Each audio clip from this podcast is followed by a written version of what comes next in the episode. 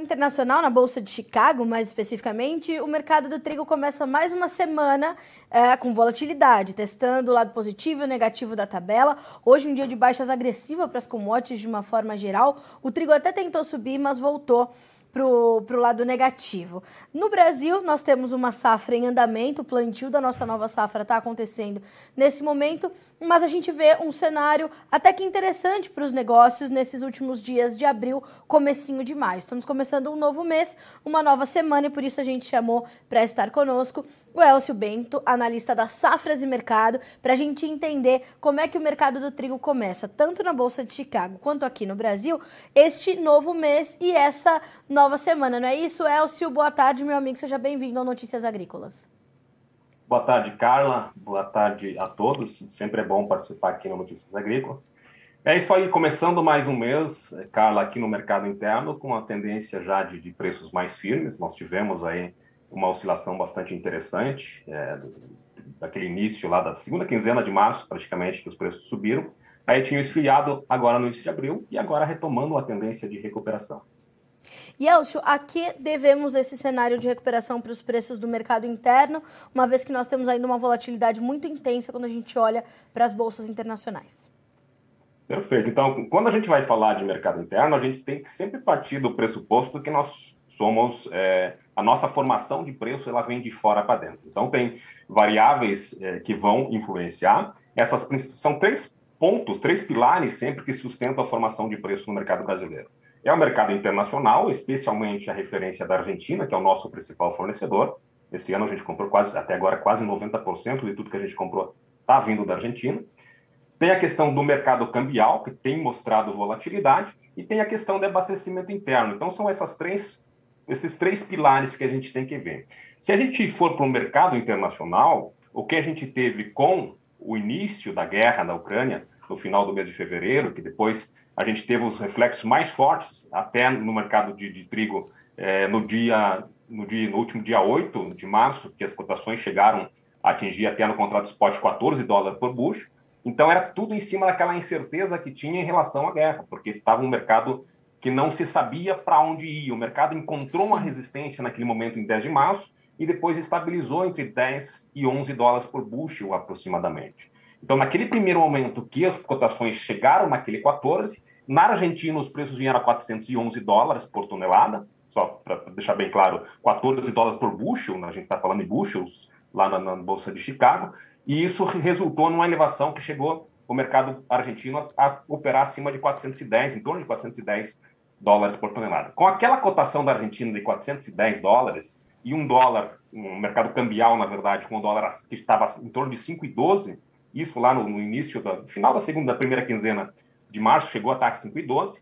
A paridade de importação no interior do estado do Paraná chegou a 2.280. Meu Deus. Então, essa paridade, exato. Então, o que, que é essa, essa paridade, Carla? Basicamente, é o preço que o produtor no interior do estado do, do, do Paraná, nesse caso, poderia vender para chegar aos moinhos da região de Curitiba, por exemplo, ao mesmo preço da Argentina. Então tinha espaço para subir. E nesse momento os preços no Paraná chegaram nas suas máximas até 2,100, não chegaram nessa paridade lá dos 2,280, mas chegaram a 2,100 no interior do Paraná, chegou a ter negócios para mercado internacional no Rio Grande do Sul a 2,100, então o mercado estava muito para cima. Isso só para a gente contextualizar. Quando chegou o mês de abril, até para a gente fazer a divisão por, por meses, né? No mês de abril, o dólar tinha vindo para baixo, os preços internacionais tinham equilibrado, a gente estava naquele nessa nessa lateralidade entre 11, entre 10 dólares e, e 11 dólares por bushel nas bolsas norte-americanas, mas tinham é, tinha o mercado tinha buscado, tinha encontrado um patamar, né? Tinha desenhado, tinha precificado, que a gente coloca nesse risco de guerra, da guerra. Tinha chegado naqueles 14, o pessoal viu que tinha exagerado um pouquinho e lateralizou entre 11 e 10. Então, o mercado internacional estava mais acomodado. E com isso, nós tivemos também na Argentina, até é estranho que a gente teve um movimento de, re, de redução dos preços na Argentina. Sim. Quando a gente viu essa estabilização lá, os preços na Argentina que estavam em 410 voltaram para 365. Então, se a gente fizer a mesma conta que a gente fazia lá atrás, no, no final da, da, primeira quinzena de março, com a Argentina a 410 e o câmbio, o câmbio a, a 5 dólares e 12, se a gente fizer essa mesma conta com a Argentina a 365, e o câmbio a 4,67, que estava no dia 1 de maio, de, de abril, perdão, aqueles, aquela paridade lá no interior do Paraná que dava 2,280, recuava para 1,865. A gente vê o impacto que tem as movimentações dessas duas variáveis, Carlos, sobre a, forma, sobre a formação de preço. Por isso que os preços tinham caído no início de abril. Só que de lá para cá, Carla, novamente as variáveis se mexem. No, uh, o que aconteceu? O preço da Argentina começou a subir. Por que começou a subir? Porque, basicamente, a Argentina, que pesa que tem um, uma safra recorde, já negociou praticamente tudo com o exterior. Então, tem pouco trigo argentino a ser comercializado. E como os preços internacionais não estavam dando sinais de que cairiam, e a guerra na Ucrânia também não estava com sinalização de que, até agora ainda não tem a sinalização de que a gente tenha um término já desenhado, que possa a gente ter, o mercado começar a pensar que é, a guerra vai terminar e que a Ucrânia possivelmente ainda conseguiria plantar. A gente sabe que a produção da Ucrânia já está bem complicada para este ano em função é, das terras que estão invadidas, enfim, Sim. toda a dificuldade que você tem para produzir e uhum. para se fazer né, o, o manejo das, das lavouras. Mas, enfim, aí a Argentina começou a subir e começou a pesar também no cenário internacional o mercado de clima sobre o mercado é, do hemisfério norte. A safra norte-americana estava sofrendo bastante com seca. Hoje, nessa segunda-feira que a gente está falando aqui, é, tem notícias de chuva e isso já contribui também para essa queda que a gente tem nas bolsas norte-americanas. Mas ainda é uma safra que é uma safra, em termos de área, um pouquinho maior do que o ano passado.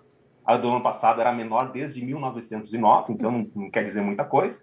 E a gente sabe que, como os Estados Unidos carregam estoques baixos, qualquer complicação na safra pode ser é, resultar em cotações mais elevadas. Só para ter uma ideia, nos relatórios de desenvolvimento das lavouras, de condições das lavouras, é, mais de 30% das lavouras norte-americanas estão entre condições péssimas e ruins, que é, é um, um alto, um, um, um, elevado índice. Só para a gente fechar esse, essa, essa, contextualização, é, os preços na Argentina subiram, foram novamente agora para 415, 420, e recentemente o câmbio que estava lá nos 467, nesse primeiro dia agora útil de maio que a gente está trabalhando, está em 5,04, 5,05, com alta bastante significativa. E aquele nível de paridade de importação, só para a gente contextualizar dentro desses, desses parâmetros, aquele nível que estava em 1.865 na paridade de importação, ou seja, o produtor paranaense, lá no dia 1 de abril, para competir com o trigo argentino posto em Curitiba, teria que vender a R$ 1.865 a tonelada no interior do estado.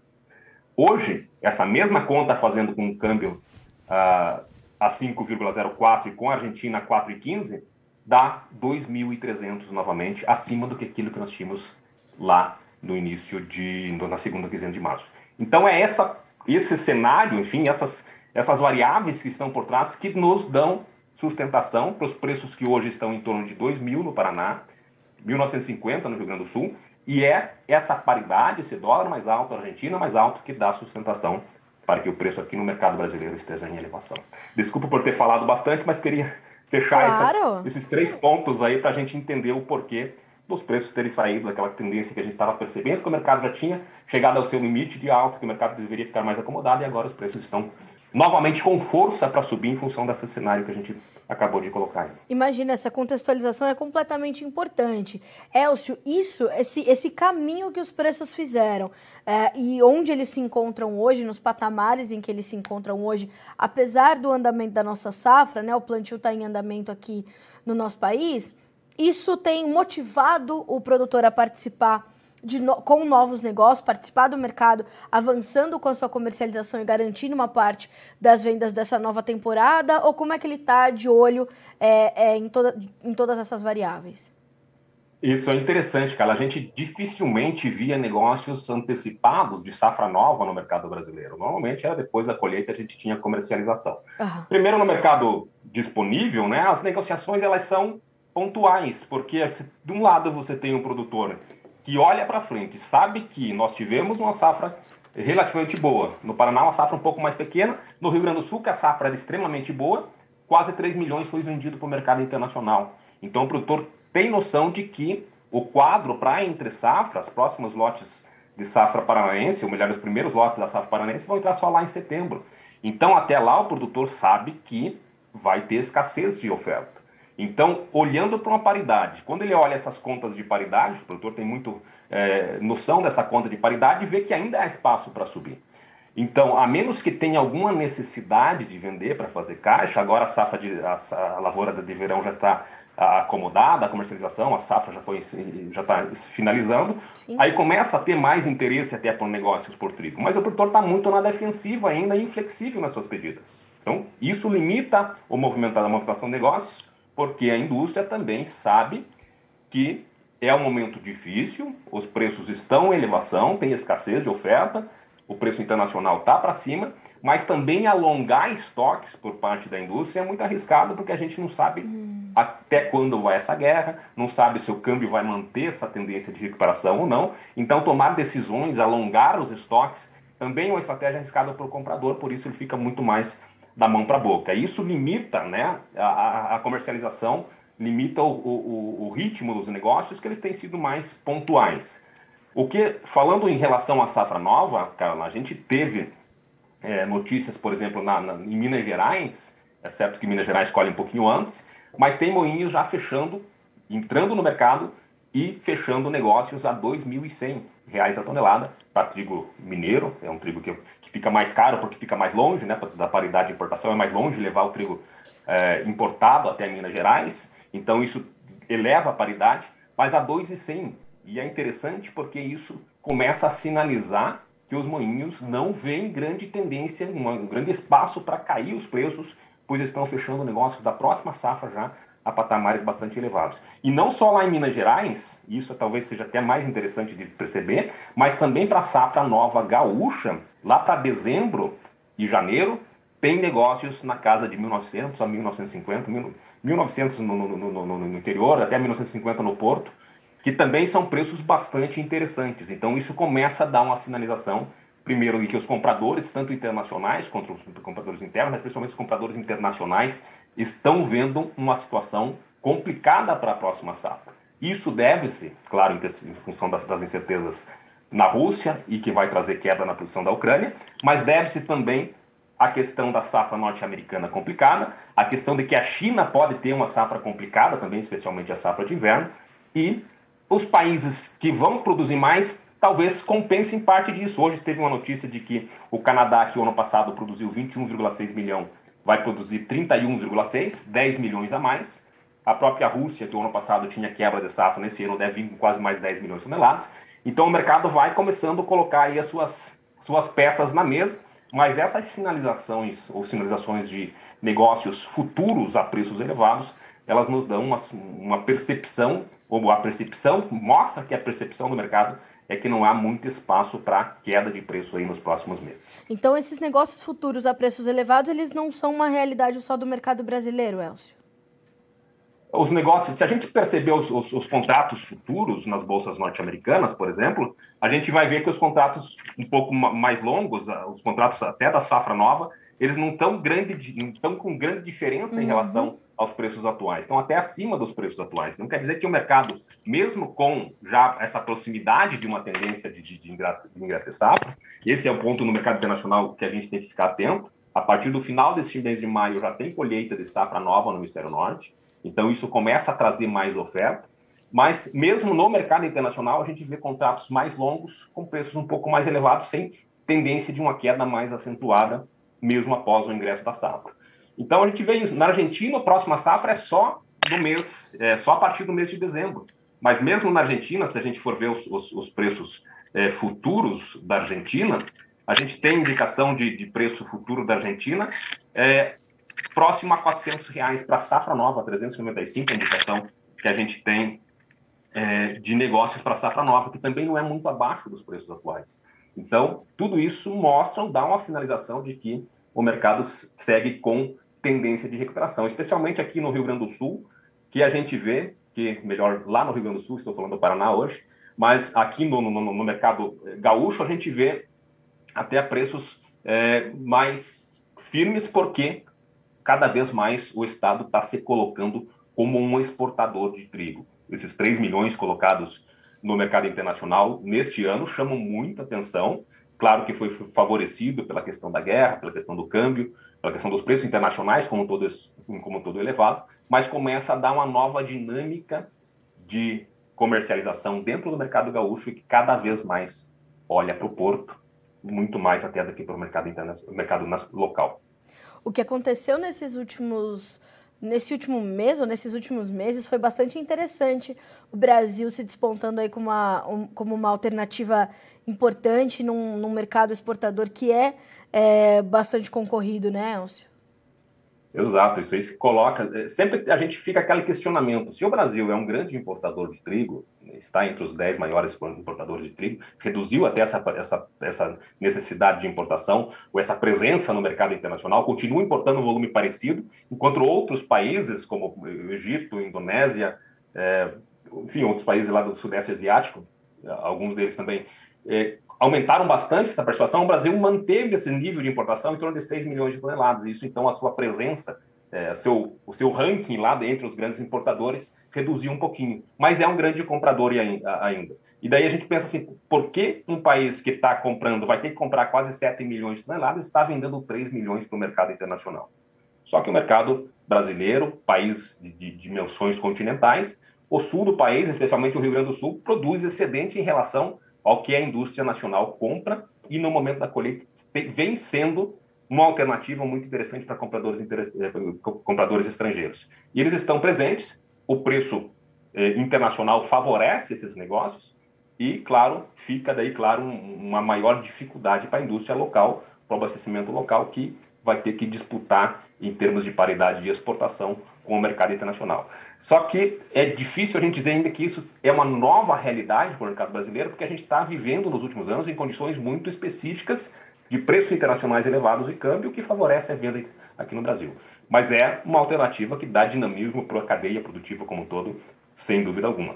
3 milhões de toneladas, de uma produção de 4, mil, 4 milhões e 200, vai muito para o mercado internacional e isso aumenta até a necessidade de importação por parte dos moinhos aqui da região. Elcio, como é que tudo está, está acontecendo no mercado internacional? A gente está com a safra de trigo dos Estados Unidos, a, a, safra de inverno, mostrando preocupações por conta dos seus percentuais de, de campos em condições ruins ou péssimas, uh, enquanto a gente tem um plantio de primavera e alguns pontos ali né, das regiões produtoras sinalizando alguma preocupação. A safra do hemisfério norte começando de uma forma geral, né, não só para os Estados Unidos, e nós já vínhamos com todo esse quadro de oferta mais escassa e tudo mais. O Brasil, como você acabou de, de detalhar, se despontando aí como uma, como uma origem fornecedora, justamente por conta do contexto que se desenhou desde o início da guerra.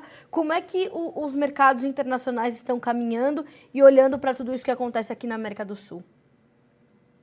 Bom, a América do Sul, se a gente for pensar em, em termos de, de fornecimento de trigo, não, não tem a importância muito longe de ter, né? A importância Exato. que tem, por exemplo, na soja, no, no milho, né? É, a gente é importador de trigo ainda.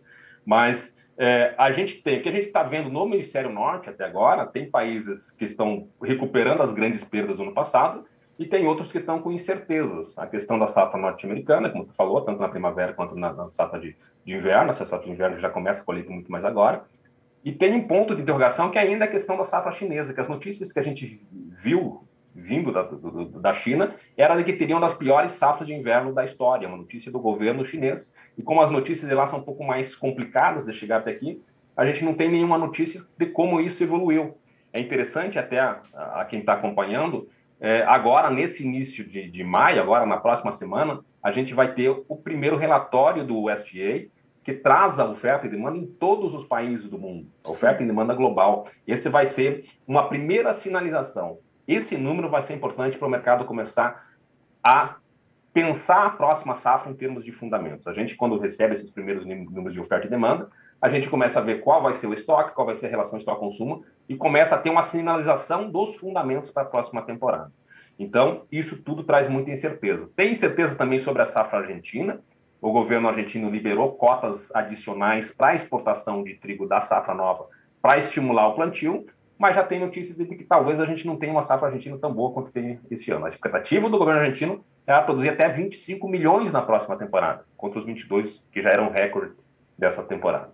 Então o mercado vai se desenhar. Ainda é cedo para a gente, é, enfim, cravar o que vai ser a safra, porque a gente sabe que trigo depende muito de, de, de, clima. A gente pode ter condições, como tem nos Estados Unidos ainda, de seca que prejudica as lavouras, mas pode ter chuva no momento da colheita, dificultando. Mas eu vejo ainda um ano comercial que vai ser mais um ano apertado, não tem por que a gente pensar que vai ser um ano é, de folga no quadro de abastecimento e não dá para esquecer também que a gente ainda vive num cenário de guerra no Mar Negro que complica todo o abastecimento naquela região.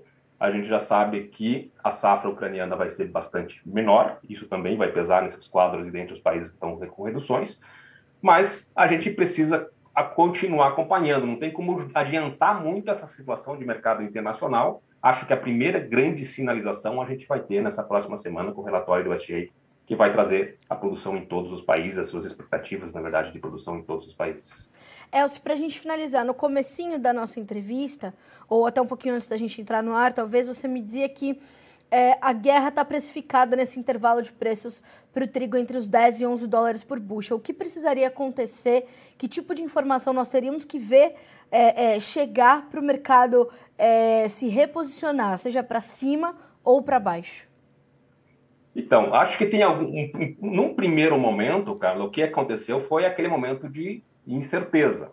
E é bom a gente lembrar que trigo também nas bolsas é papel e é investimento. E de repente, quem viu que esse cenário, eh, os, os, fundos que viram esse cenário, que trariam a guerra para uma região que é a região que mais tem trigo para vender no mundo, já se posicionaram comprados para aproveitar essa onda de alta.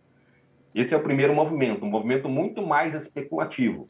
E depois chegou naquele momento que chegou até 14 e estabilizou nisso que a gente tem colocado aí como um risco de guerra, que é um patamar entre 10 e 11 dólares por bushel. Agora a gente começa a pensar, quer dizer, não agora, mas é preciso pensar também no lado fundamental.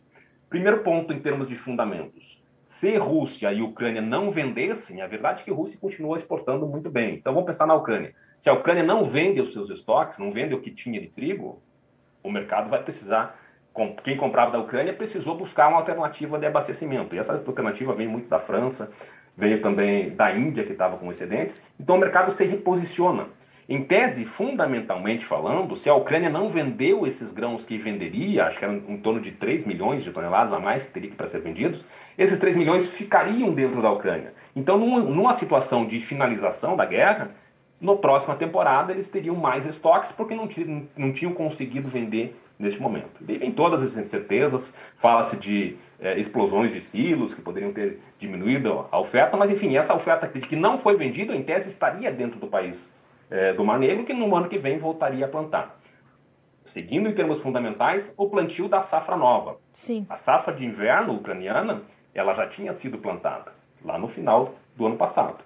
Então, o que complica muito é todo o manejo que a lavoura precisa. Recentemente eu vi uma reportagem que mostrava os produtores da região da Ucrânia trabalhando com seus maquinários, utilizando colete e capacete, né? Colete é prova de bala e capacete para enfim, que estavam em regiões que estavam que poderiam ser até atingidas por estilhaços, enfim, por, por, por explosões, enfim, por, por ataques é, de parte da Rússia. Então tem toda essa incerteza, não dá para saber até que ponto. Sabe-se que já que vai ter uma quebra da safra, que não foi possível manter toda aquela produtividade da safra de inverno e principalmente o não plantio da safra de primavera. Então vai ter uma menor produção lá. Em termos de guerra, se nós tivermos, sempre a torcida que isso aconteça o mais rápido possível, a gente não percebe ainda por todas toda a situação delicada que é uma sinalização de que tem um término muito breve do conflito, mas uma eventual sinalização ou eventual término, um eventual término da guerra faria assim os preços virem para um patamar abaixo dos 10 dólares por bushel, mesmo que se a gente tiver uma situação de fundamental um pouco mais complicada para a próxima temporada. A gente pode dizer, só, só para completar, Carla, perdão, é, a gente pode dizer que os preços lá em torno de 8 dólares por bushel era quase que o normal para a situação de abastecimento que está. Então, se pulou para 10, é porque tem o risco guerra aí embutido nessa situação.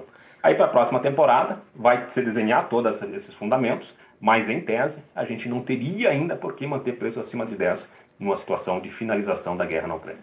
Claro que uma finalização, aí vai ter que ver quais vão ser os impactos das, das sanções impostas aos países, ou a Rússia no caso, né? É, e tudo isso tem essa questão que vai além dos fundamentos de produção e consumo. É difícil, né, a gente é, é, trazer uma, uma comparação com outros mercados, por exemplo, como é o caso da soja, que a gente olha ali para um G3 da soja, né? Os Estados Unidos, Brasil é. e Argentina, quando muito o Paraguai e tudo mais. Quando a gente fala de trigo, a gente abrange diversos países que são players importantes para compor a oferta global e a gente está falando de trigo que é base da alimentação de uma, de uma parte imensa da população. Né? Se quando a gente olha para as notícias sobre a inflação, sobre o preço dos alimentos e como as coisas vão se dar a partir desse momento, tudo passa pelo trigo, né? Uh, o trigo está muito ainda, ainda no cerne das discussões todas sobre o preço dos alimentos, a segurança alimentar, a questão da inflação, é, o futuro da economia global. Tudo passa muito pelo mercado de trigo, né? Exato. E é uma, uma cultura, é o produto que mais tem área plantada no mundo, são 220 milhões de hectares. A gente tem produção de trigo praticamente em todas as regiões. Tem entrada de safra em praticamente todas as regiões. Você falou muito bem na soja a gente vai ter um G3, no milho a gente vai colocar Estados Unidos, Brasil, China e Ucrânia, basicamente. No trigo a gente tem produção no hemisfério norte, no hemisfério sul, na África, no, no, na Ásia, enfim, todos os, os continentes.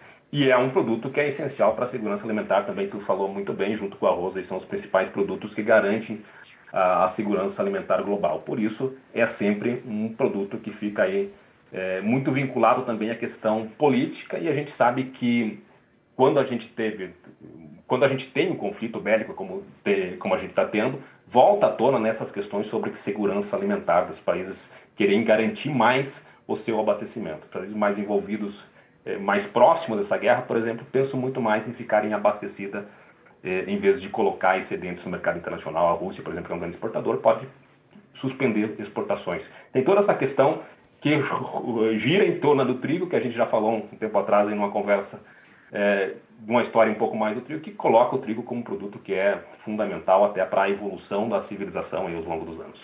É isso. Elcio, te agradeço mais uma vez pela companhia, por estar conosco aqui no Notícias Agrícolas, para a gente começar esse, esse novo mês entender o que esperar aí para o mercado de trigo. Já são mais de quase 70 dias, né? não chegamos aos 70 dias de guerra, é, e nas, nas primeiras conversas aí sobre esse conflito a gente achou que não ia tão longe e tá tudo caminhando para ficar cada vez mais distante um acordo entre dois países importantíssimos desse mercado. Então, te agradeço por estar conosco aqui para atualizar essas informações, principalmente sobre o nosso mercado também aqui no Brasil. Obrigada, viu, Elcio? Obrigado, Carla. É sempre bom falar contigo. Um abraço a todos e até a próxima. Até a próxima, Elcio. Estou te esperando já para a próxima. Obrigada. Elcio Bento conosco, senhoras e senhores, analista da Safras e Mercado. Como sempre, uma análise muito completa. E o destaque do Elcio nessa entrevista, embora a gente tenha falado bastante também sobre o mercado internacional, foi a situação do mercado brasileiro, uma vez que nós voltamos a ter preços firmes e em alta, né? Eh, motivados por uma melhora das cotações na Argentina, que é uma referência importantíssima, a principal referência para a formação dos preços do trigo aqui no Brasil, né?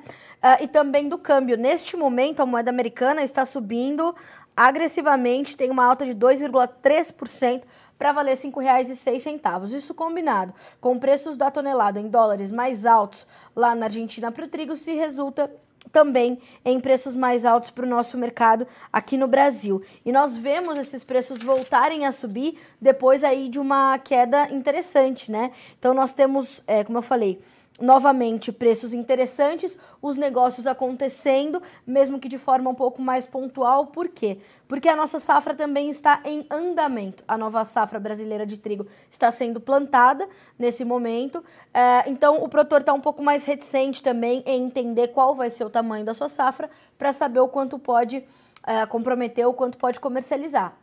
Sinalizações importantes trazidas por Elcio Bento tanto os moinhos quanto né, os compradores quanto vendedores já enxergam que não há espaço para preços muito mais baixos do que nós temos visto agora. Então, os negócios futuros estão acontecendo a preços também elevados, diante de uma oferta que ainda tende a ser apertada. A relação com a demanda não está, né, aquelas mil maravilhas. Então, isso dá espaço para que preços é, firmes e elevados ainda sejam registrados. Por isso, os negócios futuros aqui no nosso mercado brasileiro ainda acontecem em patamares altos, ok? Vamos dar uma checadinha nos preços do trigo antes da gente finalizar. Bolsa de Chicago na sua tela. Nesse momento, os preços do trigo acompanham as demais commodities agrícolas que despencam todas hoje, em especial o óleo de soja já chegou a perder 7% na Bolsa de Chicago, amenizou as baixas, agora está perdendo 5%. Ainda cai muito. O julho Portanto, tem 10 dólares e 50 centes por bushel, 5 pontos de queda. O setembro, 10 dólares e 53, 4 pontos e meio de queda. O dezembro, 10 e 55, assim como no março de 23. As baixas variam de 3 pontos e 25 a 2 pontos e meio. E meio. Temos soja e milho também para passar para nossa audiência. Olha aí a soja. Olha a soja perdendo 40 pontos nos principais contratos, maio 16,70, julho 16,40, esse cai 44 pontos, o agosto 15 dólares e 96, o setembro 15 dólares e 24, para concluir preços do milho agora. No milho, as baixas também têm, têm se intensificado durante esta sessão. O maio, 8 dólares e 6, perde 12 pontos. Os demais perdem 15 pontos mais 75, com o julho valendo 7 dólares e 97, o setembro 7,52, o dezembro 7 dólares e 35, só o maio se sustentando ali na casa dos 8 dólares por bushel, certo? Senhoras e senhores, ficamos por aqui com esse boletim sobre o mercado do trigo, mas segue a nossa programação para que você continue recebendo boas informações e tomando boas decisões, tá certo? Notícias Agrícolas 25 anos ao lado do produtor rural. Participe das nossas mídias sociais no Facebook Notícias Agrícolas, no Instagram, arroba Notícias Agrícolas e em nosso Twitter, arroba Noteagri. E para assistir todos os vídeos, se inscreva no YouTube, na Twitch, no Notícias Agrícolas Oficial.